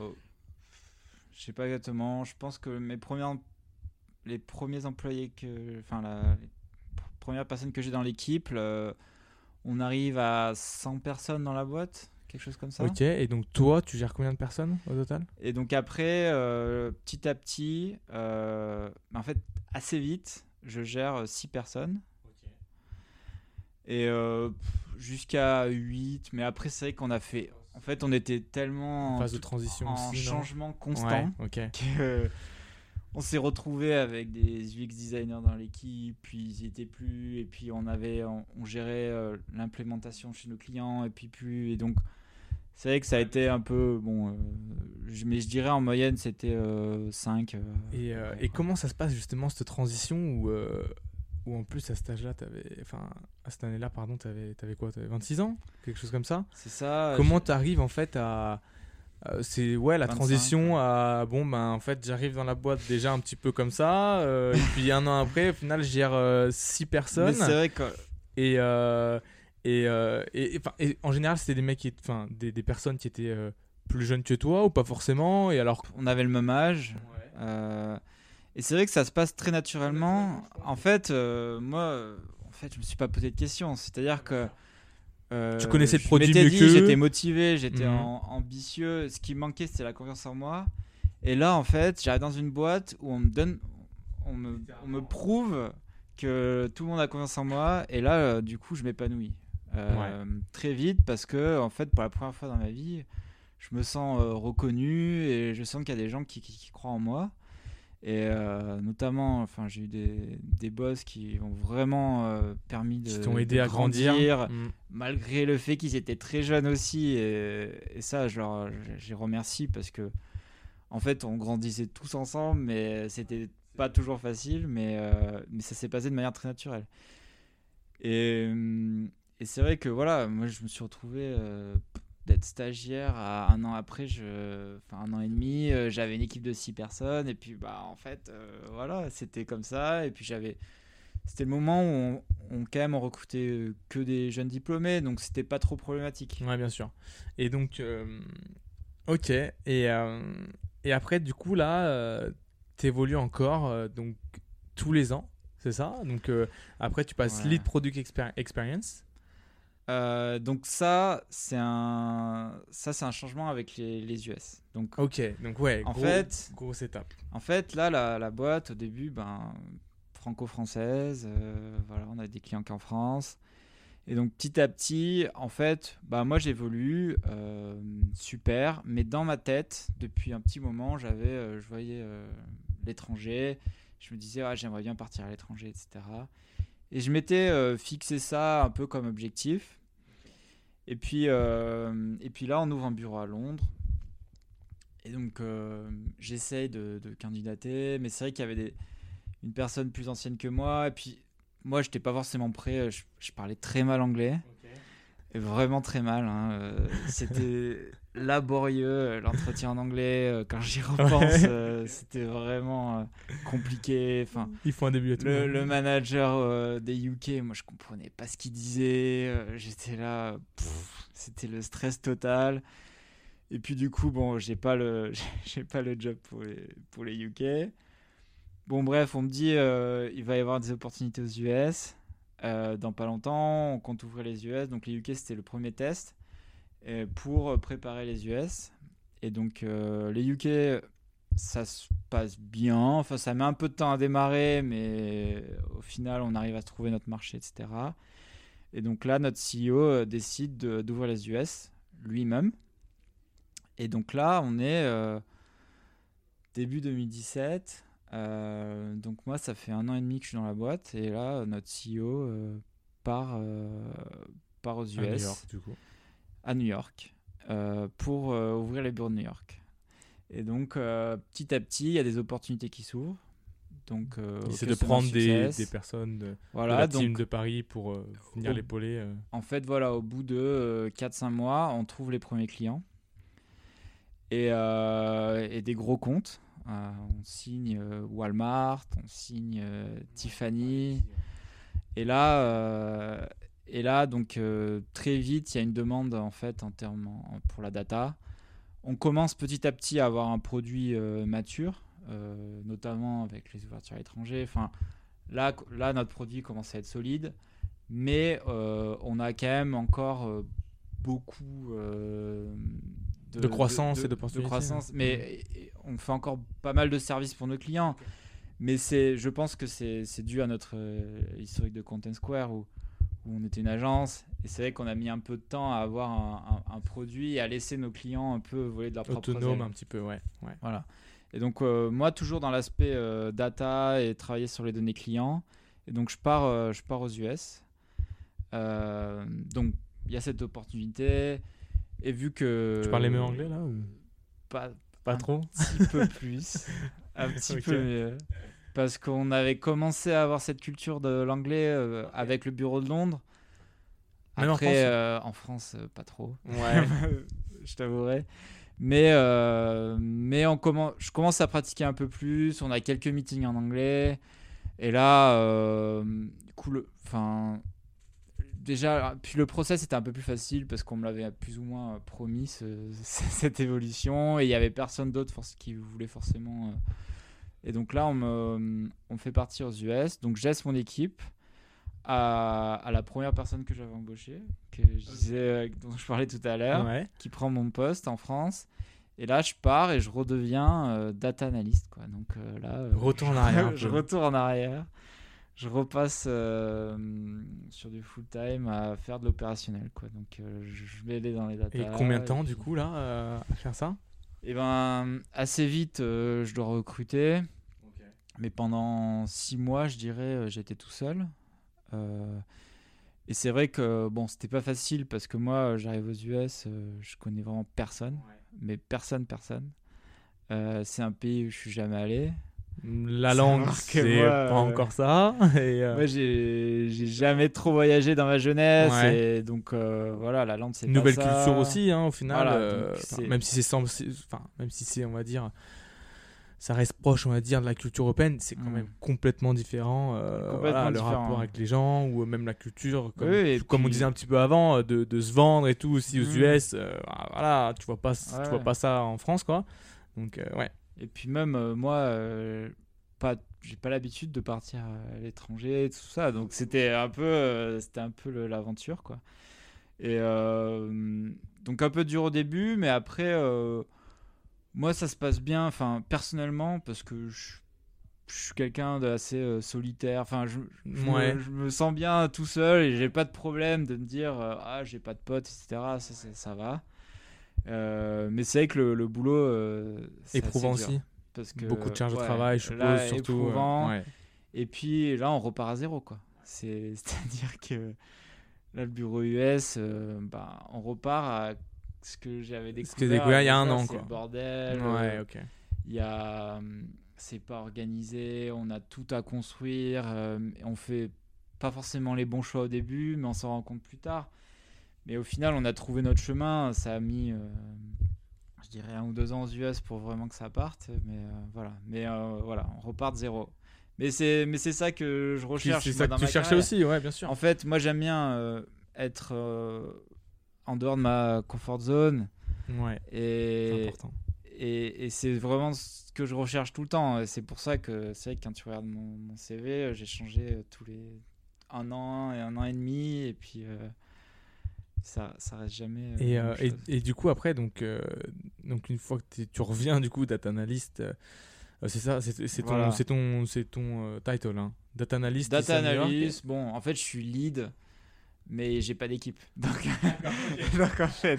Donc c'est, donc c'est là, en fait, justement, le lead, le lead product experience. C'est ça. En, fait, ça, c'est parce qu'on fait un choix de... organisationnel, de changer les... un peu les équipes Donc c'est juste qu'en en fait, le rôle devient plus de, de driver de l'adoption pour nos clients plutôt que de faire des, des choses pour eux. Ouais, Donc, je comprends. c'est on, on leur améliore la- l'expérience produit. C'est pour ça que Ouais, s'appelle voilà, ça, ça a. Experience. Très, très clair. Et donc là, je crée une équipe euh, aux US. euh, et là, là c'est assez compliqué aussi. euh, gros challenge parce que, en fait, au début, euh, l'habitude de faire pas mal d'entretiens en France. Et donc là, moi, je fais des entretiens aux US et puis, euh, puis je me dis, mais ils sont tous géniaux, quoi. je, je vais, je, vais tous les, je vais tous les embaucher. Et puis, euh, et puis, je comprends pas, en fait, euh, tous les candidats, ils sont tellement forts que, genre, c'est moi à la fin qui, qui suis là, mais. euh, je suis nul en fait. et Qu'est-ce que, me je fous là euh, Qu'est-ce Ouais. que je fous là euh, Ok.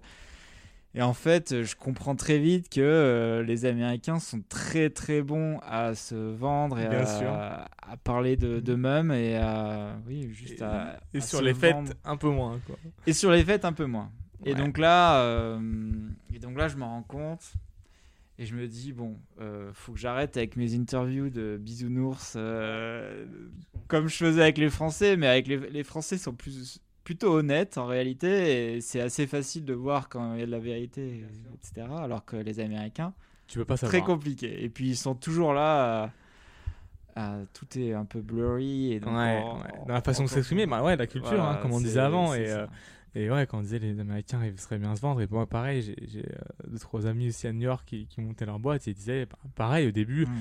tu connais pas la culture, euh, t'envoies un ou deux entretiens, tu dis, mais c'est bon, jackpot, Ah, bingo. super, ouais. C'est génial.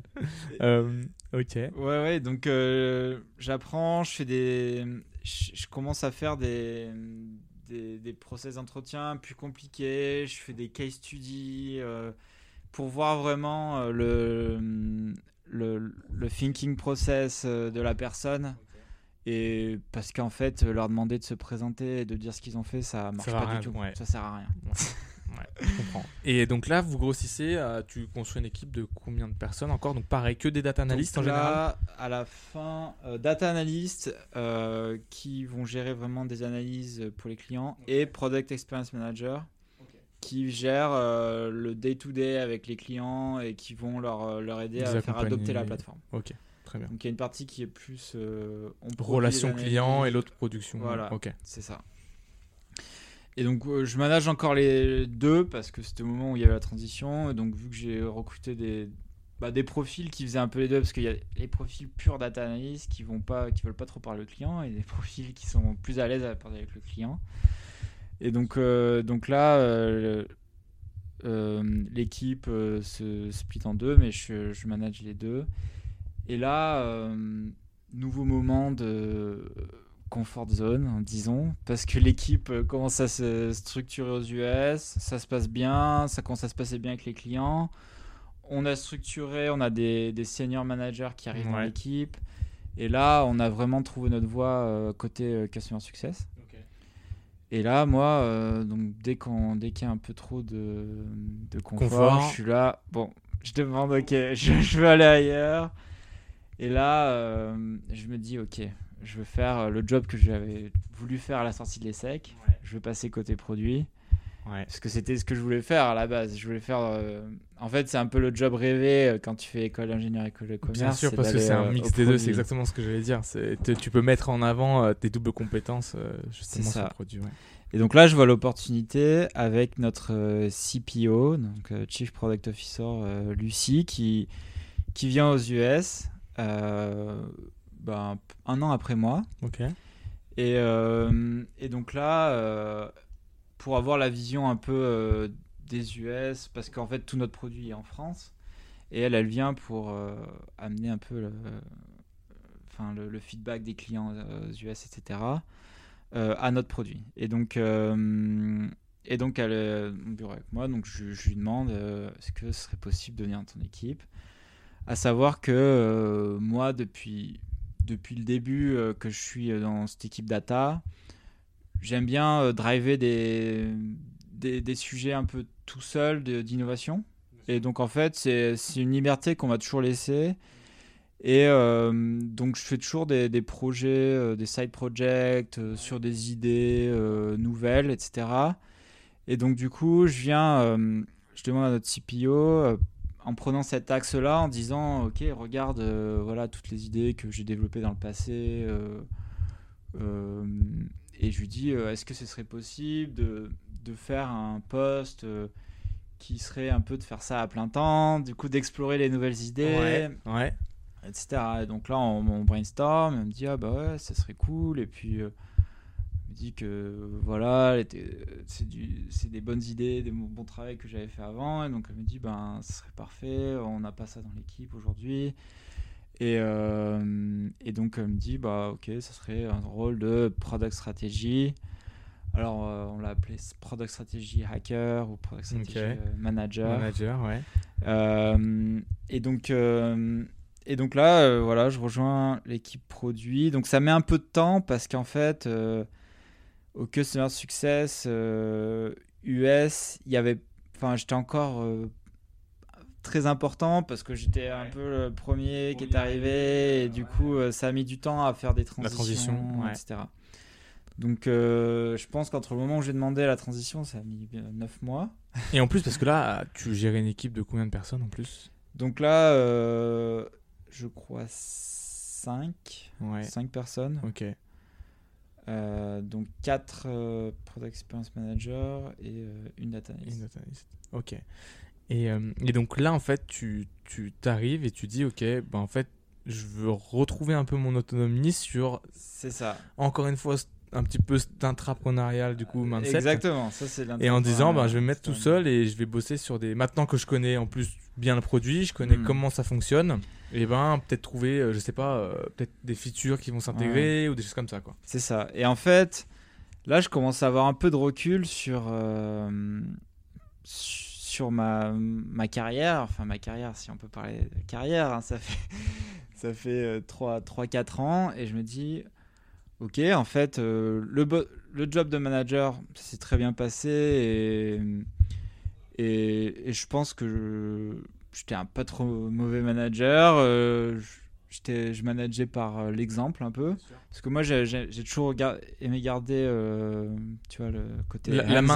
Ouais. voilà. Ouais. Et je montrais, euh, je montrais comment faire, etc. Mais euh, je me suis dit, en fait, je suis un meilleur euh, contributeur individuel que manager. Et en fait, c'est vrai que quand tu commences à, à atteindre des équipes de 5 ou 6 personnes euh, côté Customer Success, et ben, tu passes ton temps à manager, à aller à des meetings importants euh, quand euh, quand il y a besoin. Et en fait, tu n'as plus de temps à, pour faire du- des choses toi-même.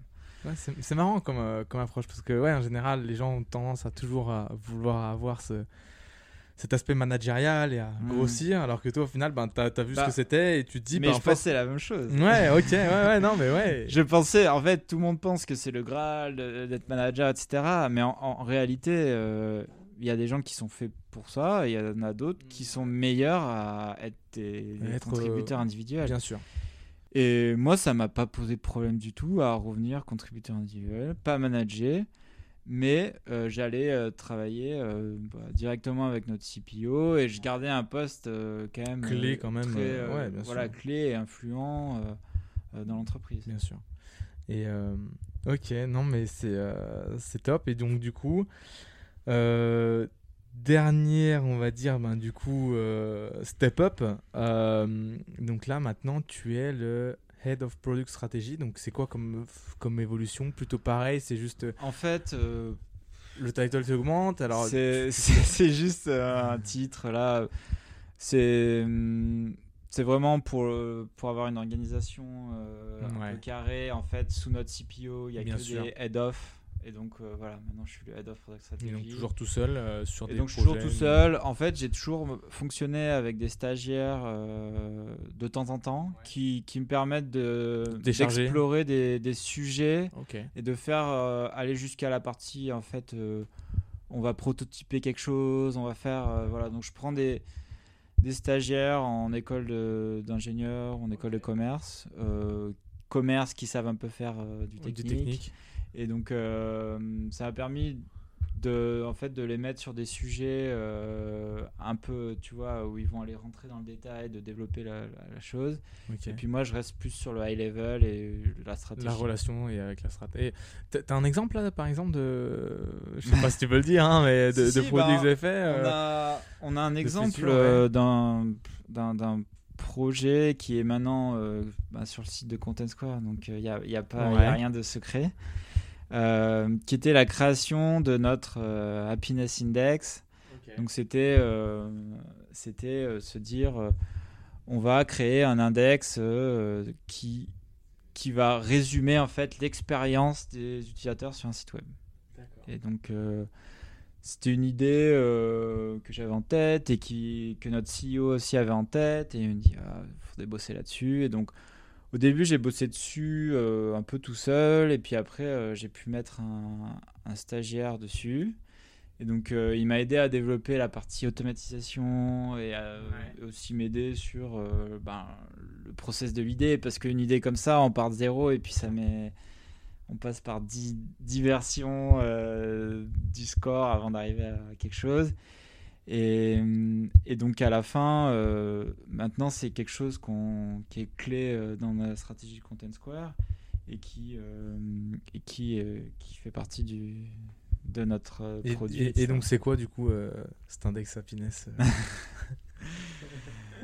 c'est quoi c'est un tu veux que je te parle en, en termes techniques? Ouais, technique, je sais pas sûr que tout le monde comprend. On, en parlera un peu plus. C'est un mix de, c'est un mix de euh, plein de KPI en Ouais, fait qu'on va prendre sur la plateforme, qu'on va benchmarker avec euh, l'industrie et, Ouais. et à la fin on va dire, euh, ok en termes de euh, de performance, voilà tel site c'est tel tel score. En termes de est-ce que le site est intuitif ou pas, donc il y a y, plein de données Ça clés. fait lien avec plein de KPI Et que vous voilà, aviez à la base. Plusieurs piliers qui sont rassemblés en un, etc. Hyper intéressant. Euh, ok, non, mais c'est- cool. Euh, bon, ça je crois que ça fait déjà un petit moment là qu'on est ensemble. Euh, J'ai encore deux, trois questions. Euh, alors, plus, plus de manière générale, hein, là, cette fois. Du coup, c'est quoi qui te motive un peu tous les jours et ce qui te passionne? J'ai l'impression que c'est un peu ben, le challenge, sortir de ta zone de, con- de confort, c'est ça? C'est ça, ouais. En fait, moi, c'est les gros challenges que j'adore. Et quand on me dit. Parfois, j'ai des collègues euh, qui sont là, euh, ils- qui viennent avec un sujet. euh, après, ils, ils- ils savent là où je suis bon. Alors, c'est sur développer euh, une stratégie ou, ou même faire. euh, je suis encore. euh, je mets encore les mains dans de la data. hein, et je le fais ouais. encore. Et je, fais, je vais faire de l'Excel. des- Ouais, bien des sûr. choses. Et. et moi, en fait, quand il y a un challenge comme ça et où il y a plein de données, il faut en sortir quelque chose de, de Concret. et de concret, faire une présentation. Euh, et ben ça, j'adore. Et puis, euh, je vais, je vais aider euh, et sur, sur plein de sujets clés, mais qui restent autour, euh, autour de la, de la stratégie. Euh, comment est-ce que tu imagines le futur, pff, allez, on va dire en général de la tech et, et dans ton secteur? Très brièvement. Le futur de la tech. Est-ce que tu as. Ben, en fait, euh, Tu vois de manière positive euh, par rapport aux Non, data non. Tu vois, c'est une question par exemple qui, qui, qui se pose aujourd'hui, par exemple, euh, en termes de data, euh, où est-ce que ça va dériver? Est-ce que tu vois en fait l'avenir de la data ou le futur de la data Mhm. quelque chose de positif qui va permettre par exemple aux clients d'avoir de meilleurs retours ou alors au Ouais. contraire de. Enfin, en voilà. fait, là, je dirais, on a, on, a, on a eu une phase où, en fait, on collectait plus en plus de données et euh, pour rien en faire. Et, et donc, tout le, monde avait- tout le monde faisait ça. C'était le trend du big data. On collecte, on collecte de la donnée. Et là, je dirais qu'on est euh, en train de, de raffiner ça et de, de faire ça de, de la bonne manière. Et, et en fait, d'en sortir euh, l'essence. Et donc, je, je pense que cette industrie, elle a énormément d'avenir parce que euh, on en est encore euh, loin, je pense, de, de l'objectif de dire euh, ok, il y a toutes ces datas et euh, avec des algorithmes, on en sort uniquement ce qui est intéressant. Et ça, c'est le challenge d'aujourd'hui. C'est le challenge de, que Content Square va résoudre, mais que aussi plein d'autres boîtes dans la data sont en train de résoudre. Et, Et donc, oui, c'est en fait, ces sujets d'intelligence artificielle. Euh, et en fait, ça, pour moi, ça reste, même si c'est un, un mot-clé un peu comme ça qu'on peut sortir, euh, Ok. que, toutes les boîtes sortent dans leur euh, speech le pour être. ouais, voilà. Mais euh, je, je pense que c'est vraiment l'avenir. Euh, mais en fait, l'avenir, c'est juste de se dire faut donner sens aux data de manière automatique. Et ça Ouais, veut pas forcément dire que c'est par l'intelligence artificielle. Parfois, c'est des, des algorithmes très simples qui vont permettre de faire ça. Ok. Très clair. Hum, T'as des objectifs un petit peu, toi, sur le long terme? Ou, euh, je sais pas, tu te vois comment dans 15 ans? Alors, il y a deux aspects dans mes objectifs euh, long terme. C'est. J'ai une partie où je suis motivé pour euh, créer ma boîte et avoir mon propre truc. Alors, en fait, pour le moment, je suis pas allé vers, cette, vers ce côté-là encore parce qu'on m'a laissé euh, de l'autonomie et, et laissé faire un peu mes propres choses à l'intérieur d'une boîte dans laquelle en fait j'ai ce confort de me dire euh, ok je fais un peu euh, ce que je veux j'explore mes sujets et j'ai le confort du salariat etc Mhm. donc c'est cool sûr, et en plus dans une boîte qui est super successful donc bien euh, sûr. c'est Qui ne fait que de, grand- que et de qui ne fait grandir que- et que de grossir. hein, grossir. Avec euh, moi mon rôle aussi qui arrête pas de s'élargir parce que du coup là aujourd'hui le product stratégie euh, ouais, tu- avec avec les fonds hein, avec les fonds qu'on a, voilà, je travaille sur euh, de la sur des sujets qui sont super intéressants. Euh, donc, euh, je garde ce sujet-là en tête pour plus tard. Euh, je réfléchis à quelques idées, mais c'est pas encore le. Pour, pour le coup, timing. entrepreneuriat, tu vas devoir manager un petit peu. Mais ça, il n'y a pas de problème. En fait, pour moi, c'est pas le problème de manager, mais c'est c'est de trouver l'équilibre Ouais, entre les deux. Et euh, Ok. tu vois, tu peux pas passer son temps à, à faire ça. Ouais, je comprends. Si tu te devais donner un mot pour décrire ton parcours jusqu'à aujourd'hui, ça serait quoi? Euh, J'allais dire chaotique. hein, pour répondre, mais c'est- je sais pas si c'est chaotique. Non, mais je dirais que c'est euh, l'intuition. Ok. En fait, c'est peut-être ça qui m'a vraiment drivé. J'ai toujours suivi mon intu- intuition. J'ai toujours suivi mon intuition. Destin? Non, tu crois pas au destin? Je sais pas, non, je pense Non, pas. Non, mais en fait, euh, j'ai toujours suivi mon intuition. Et c'est vrai que euh, je réfléchis jamais trop à me dire euh, Oh, est-ce que je. Est-ce que je pars. euh, tu vois, j'ai eu des grandes décisions à prendre, mais je- pour moi, ça n'a jamais été un- une grosse décision. Est-ce que je pars vraiment faire les secs à Paris? Est-ce que je vais dans cette start-up pour euh, 500 balles par mois? Est-ce que je vais à New York alors que c'est un endroit que je connais pas? Tu vois et c'est, j'ai toujours suivi mon intuition et me dire euh, ben, T'aimes bien aussi de la découverte un petit voilà, peu c'est de la découverte. Euh, je veux découvrir et puis on va voir. Et puis si ça se passe mal, c'est pas grave. Euh, c'est quoi pour toi un bon manager? Très rapidement. Un, pour moi, un bon na- manager, c'est un manager qui sait quels sont les challenges de ses, de ses équipes et donc euh, qui, Tirer au mieux. qui montre. En fait, moi je trouve que montrer par l'exemple, c'est la meilleure manière de manager. Et c'était ma manière à moi. Après, ça marche pas dans toutes les équipes. euh, parce que moi, avec la partie data, ça fonctionnait bien. Après, je sais pas, dans une équipe sales ou quoi, peut-être c'est pas la même chose. Ouais, mais bien sûr. mais, euh, mais en tout cas, moi, c'est quelque chose qui fonctionnait. C'est en fait montrer la voie et, et, et quand, quand, euh, et en fait écouter ses, ses équipes. Et quand ça quand ça fonctionne pas, et ben faire avec eux. Voilà. Très clair. Et j'ai- j'aime beaucoup. Euh, en termes d'équilibre de vie, t'as des passions euh, Bon, t'aimes bien faire la fête, ça on le sait. J'aime bien faire la fête. T'as d'autres choses ou euh, ouais, t'aimes bien être tranquille, Ouais, en fait. un peu solitaire, mais aussi aime bien faire la fête. ouais, Quoi. non, Ouais, c'est ça. Quelques passions comme ça. euh, J'aime bien euh, la musique beaucoup. Ouais. euh, Quel style? la musique électronique. Ouais. Donc voilà, j'ai commencé à, à faire DJ un peu cette année.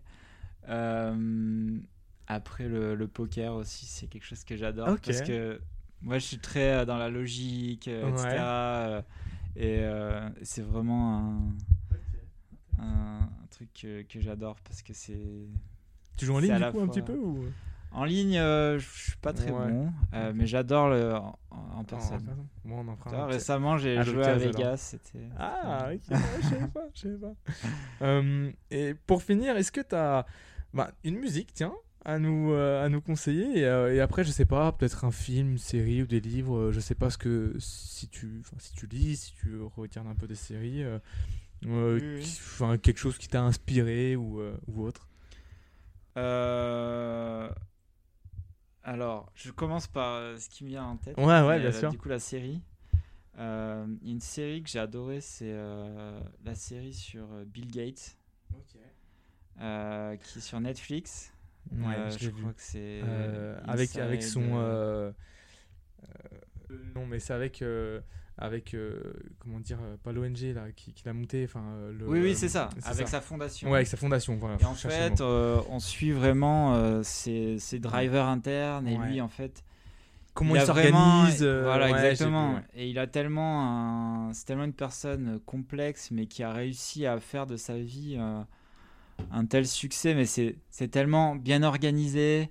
Et, et tu vois, passer de gérer un énorme business euh, à euh, gérer cette ONG, mais de manière parfaite, parce que cette ONG, elle est tellement optimisée. Enfin, c'est, vraiment passionnant. Je trouve que y a, on a beaucoup à apprendre de, de Bill Gates. En tout cas, il fait beaucoup de bien au monde et je trouvais ça.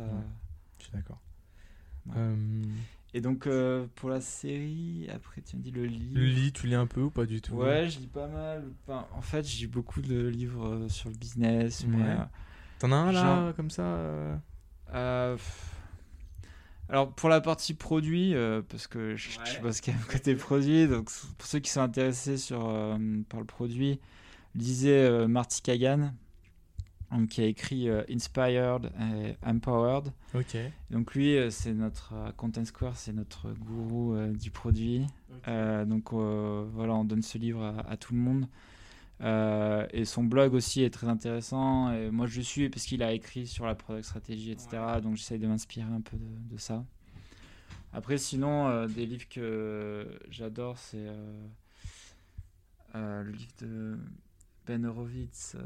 ah The Hard Things About The Hard Things- The Hard Things. ouais bien sûr je l'ai lu aussi classique hein mais euh, Un classique, euh, Zero to Très, One aussi. ouais. euh, Ouais, j'ai vu bah. que tu l'avais juste ouais. derrière.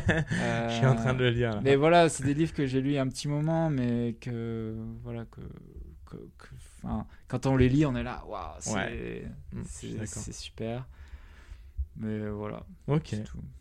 Ben non, c'est top. Euh, ben écoute, je pense que on est bon. Euh, ben en tout Ouais. cas, merci, euh, merci d'être passé. Pas Et puis ben écoute, je te souhaite euh, tout le meilleur pour la suite et et à bientôt sur le podcast de Young, Wild and Talented. Merci d'avoir écouté cet épisode jusqu'au bout de cette première saison Made in USA. Si vous avez aimé, n'hésitez pas à mettre 5 étoiles, un petit commentaire sympa et à le partager à un maximum de vos amis. J'attends aussi vos feedbacks sur le format afin de préparer pourquoi pas une deuxième saison Made in France. Je suis FX et à votre disposition pour toute question sur ce podcast ou Little Bean. Alors à très bientôt. Ciao ciao